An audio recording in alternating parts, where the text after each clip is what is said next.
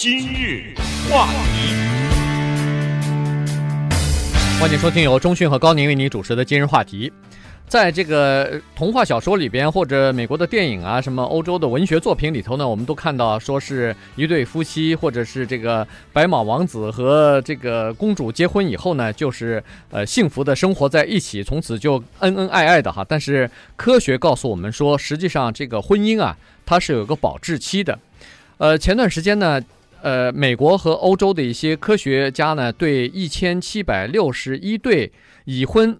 而且已婚十五年以上的这些夫妻呢，进行了不同的调查和这个问卷调查也好，是这个各种各样的调查也好呢，发现这个新婚给人带来的那种快乐和那种呃激情啊，平均大概能维维持两年左右的时间。也就是说，过了两年以后呢，那种激情和热情呢，逐渐的它就退了哈，就逐渐的消退，又回到了婚前以前的那个水准了。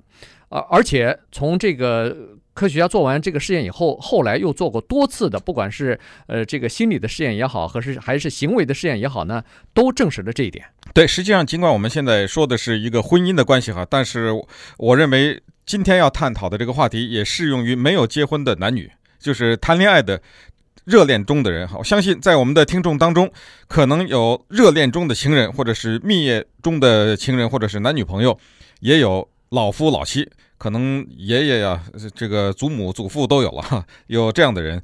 我们呢，生活当中给我们提供了很多的经验，但是我们可能没有办法去总结这些经验。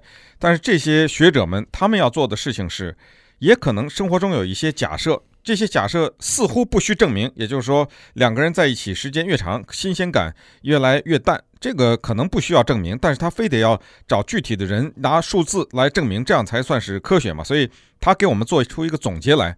当我们看到这个总结了以后，我们对自己的生活的经验呢，也就增加了一些了解。当有了这些了解以后，我们的一些疑惑也就自然就消除了嘛。很多人可能会觉得，什么女人水性杨花呀，男人喜新厌旧，所有的这些。如果都给你一个解释，而且让你听起来是比较合理的解释的话，而且它有大量的数据证明，而且这些解释是在澳大利亚的墨尔本，是在纽约的 Stony Brook，是在美国的高等学府，是在欧洲的学府，加拿大的高等学府，他们通过不同的人员调查出来的不同结果，他们的说服力就更加强烈了嘛。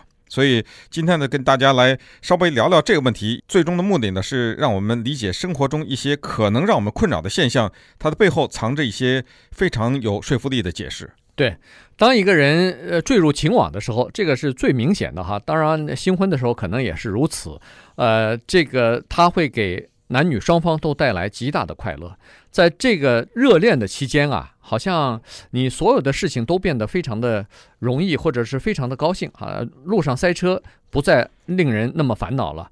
呃，到牙医那儿去补牙去，好像也觉得那个痛苦啊，也不是那么大了哈。因为你的心思不在那儿嘛。对，所以呢，这个这个热恋或者是这个爱情啊，当初啊，就是呃新婚的时候啊，这个是非常强烈的一种感情，它是一种呃，就是结合。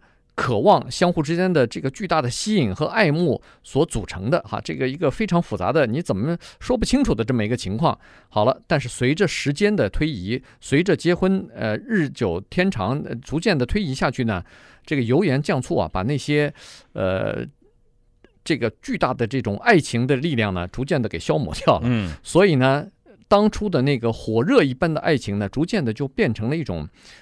伴侣之情了啊，所以研究人员他也这么说啊，他说实际上这个激情啊，人类人类爱情的这种激情啊，它让人有了一种适应性。当一个人得到了这个满足和得到了这个快乐之后呢，人是有这样一个呃，就是在身体之内每个人都有，他就把这个东西变成习以为常了，他就需要其他的更强有力的刺激来。满足他的下一个需求了。对，所以有的时候出轨行为也好，或者是呃婚外恋的行为啊，以及是一些我们常常在新闻报道上看到的一些名人出现的这种事情呢，有的时候似乎 也能找到一些理论基础啊。呃，这就是为什么我们洛杉矶的著名的作家哈，实际上他写侦探小说写的比较多，Raymond Chandler 他说的这么一句名言，他说：“第一个吻是魔幻一般的感觉，第二个吻。”是亲情，第三个吻是哎例行例行公事。对，你说这说的有没点道理？应该是有道理的哈。我们都知道，在生活中有调情二字啊，常常是在一些同事之间呢，或者是男女之间，有时候大家调调情哈，就说的难听点叫打情骂俏啊啊，常常有这种情况。这种情况你见夫妻多吗？没有吧？对 对，夫妻之间就我就不做这种小的游戏了吧？是夫妻之间，尤其是结婚超过两年以后再做这个，人就觉得恶心呢。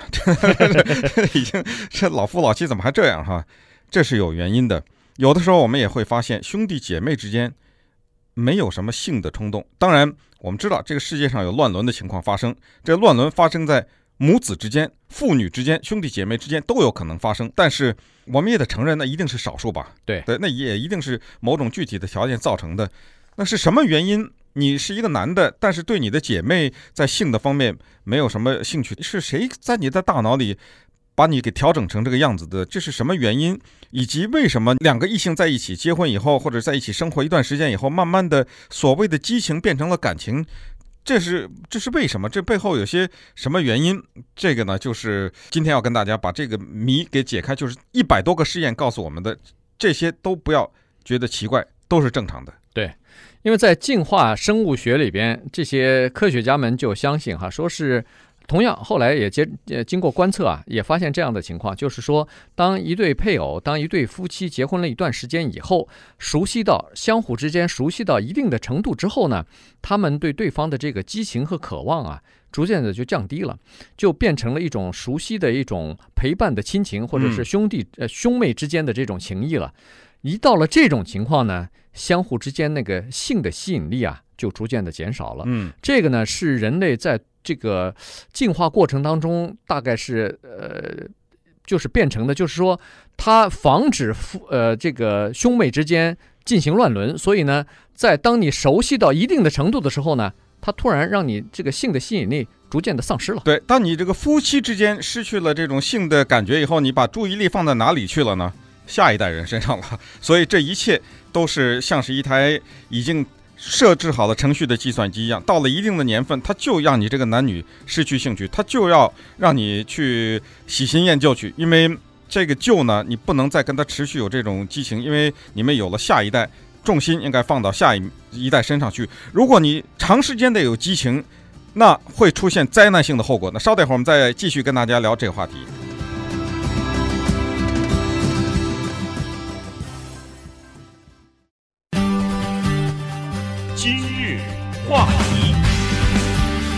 欢迎继续收听由中讯和高宁为你主持的今日话题。这段时间跟大家讲的呢是爱情啊，这个呃热恋也好，新婚也好，它的这个爱情啊总是有一个保鲜保质期的。那么这个期限呢，科学家说平均是两年哈，所以呢有很多人呃后来比如说结婚了一段时间，呃突然发现残酷的现实，说哎呦怎么对方爱我少了，对方没有当初的那种激情了。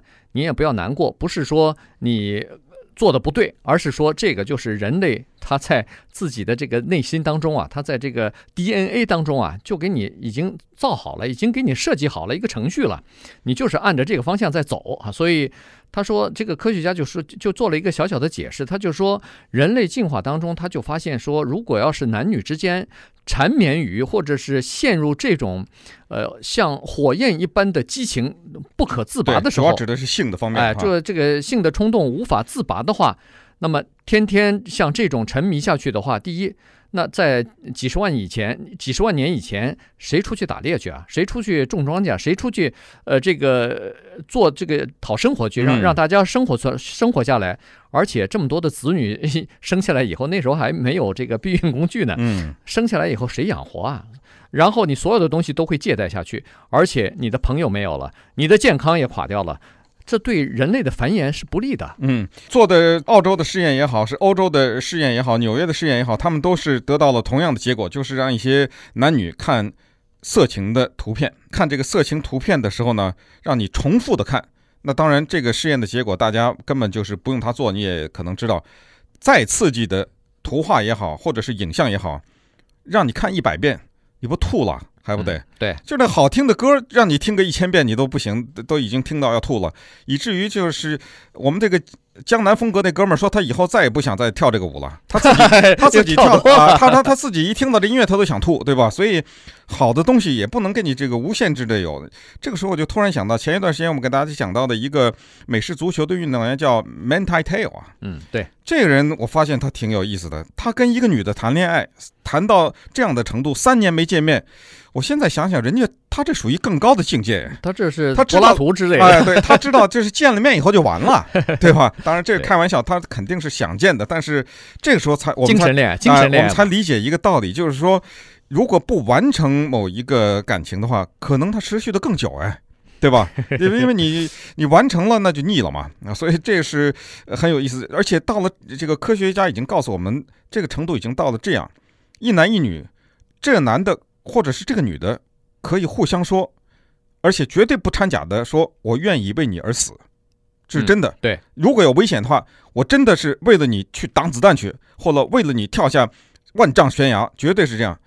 但是就是在这个激情方面，或者是在性的方面，这个兴趣慢慢的减弱，你觉得万分的这个苦恼，对吧？这怎么回事？就我愿意为他去死，哎。怎么会这方面失去兴趣？那么就是这些无数的实验，就是告诉你，这就是达尔文在作怪了。他这个进化论就是就是让你失去这个兴趣。对，而且呢，实验当中、研究当中还显示出来了，长期的婚姻当中啊，实际上那个女方比男方更容易先对性的这个行为失去兴趣。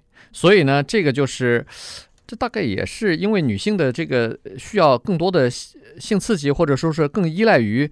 呃，这个新颖的东西啊，他也就是择偶方面，这当然是另外一个话题。就是说他在择偶方面呢，可能会比较挑剔一点，嗯，呃，所以对对方的要求也就高一点。因为呵 这个确实是，呃，他每个月才排卵一次，这个男的可以很多哈，所以呢，呃，他当然需要择偶，而且他在怀孕的时候，在生孩子的时候，他投入的比较多嘛，怀孕还要呃十个月怀胎，然后还要生孩子，呃，哺乳啊什么这这一一系列的东西，他付出比较多，当然他就要。看好谁可以做这个孩子的爸爸，可以给他们这个母子或者母女提供呃这个稳定的生活的环境，那他就比较挑剔，所以在这方面他首先率先失去兴趣，这也是可以理解的。